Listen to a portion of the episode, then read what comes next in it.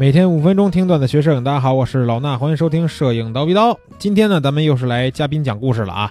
今天咱们请的这位嘉宾呢，啊，也是我比较好的一个朋友啊，在摄影圈里边呢，很多人称他为小清新教主啊。为什么呢？不能叫教父，对吧？因为她是个女孩子，哈哈，到叫教父不合适，叫教母呢，听起来有点像蒸馒头的东西哈，所以呢叫教主。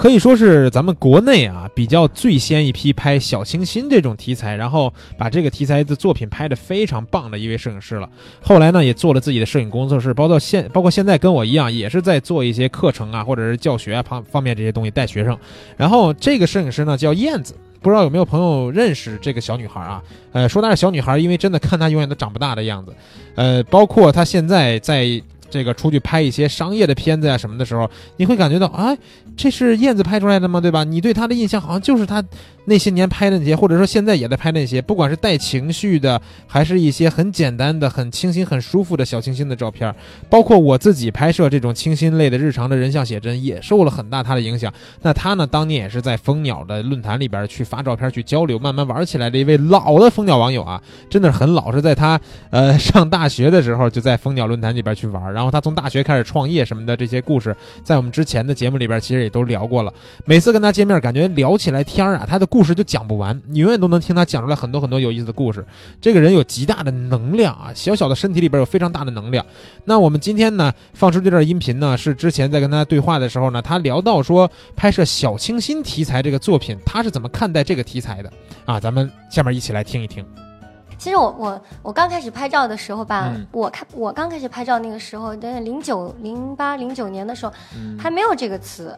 然后大概一两年以后吧，突然就有这个词。然后那时候，可能拍我这个风格的人没有现在那么多嘛，嗯然后就很很多人就开始定义定义小清新。然后后面有一段时间，小清新就变得有点怪，就好像怎么怪？成了大家你形容秦朝的，就是说，哎呀，这是小清新啊，不高端。啊，然后对对但是我觉得现在回来，慢慢慢慢的哈，好像那个那个劲儿过去之后，小清新又变成了一个很简单的定义，就是一个类型的简单的定义。我觉得现在这个时候的感觉很好。嗯其实我我自己很喜欢清，其实我平时嘛，那你看我我我这个我整个人可能都比较清新哈。对对对对，对对对特别清新。对，所以我觉得其实小清新给我的感觉是舒服。嗯就好多人问我小清新，觉得那好，有的人可能觉得是可爱啊、活泼啊、少女啊。其实我觉得清新在我心中的感觉是舒服，嗯就是一切就是不呃人为，就是人为感情痕迹很轻的，我觉得都可以归到清小清新这个定义里面来。嗯，其实我之前也是，呃，有过你刚才说的那种那个事件，我也见到过很多，就是，呃，大家说小清新不太好，在哪儿呢？就是说有论坛里边，原来我看到过一个帖子，就是嗯一个可能也不是特别小的摄影师了，然后拍了一套片子，就是咱们所谓的那种糖水片儿嘛，嗯就是大光圈啊，然后姑娘特别漂亮啊，大眼睛什么那种的，然后呢，就有人回复说，多大年龄了还拍糖水片儿，还拍小清新，然后他们就觉得可能是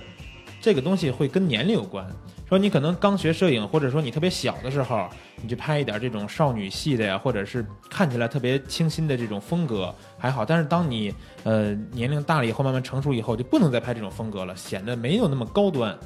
是吧？我觉得这个事儿你自己应该也比较有有感想。嗯，其实我觉得清新这个东西吧，嗯，如果一个摄影师哈，呃，很喜欢拍小清新，我觉得小清新的这个审美和小清新的表达，最好是从自己内心散发出来的。怎么说呢？就是，嗯。怎么说？因为我的生活，其实小我的片子中出现了很多的色彩，很多的呃衣服啊、道具啊，都是嗯我生活中对我来说很常见的东西。啊，对吧？然后比如说日本有个摄影师叫川内伦子，我觉得你嗯肯定是知道的。嗯然后他的摄影集，呃，他是小清新的象征了，我觉得是。他他的片子非常清新，淡蓝色系，嗯。然后都是幺二零的胶片，然后他拍的都是生活很小的东西，洗衣机的水面啊，西瓜啊，风扇啊，窗口啊，风铃啊，那个感觉，其实你关注他很久，他年龄也不小了，然后你不会用一种很狭隘的眼神去看待他拍的所谓的清新的东西，是因为你你深深的能感觉到这个人的生活是通过片子被表达出来的。他并没有说，哎，我要拍个小清新，我就去拍了一张片子，而是我的生活，我的心态很清新，很自在，所以我的摄影很自然的表达出来我看到的世界，然后他传达了一个他的世界，我觉得这个很重要，就是小清新嘛，它本身就是清新自然的，所以它的表达的。出发的那个本能一定要是很自然的，我觉得。就是拍的这个人要很本身要很喜欢投入，嗯，呃，能倾注感情，我觉得就没问题。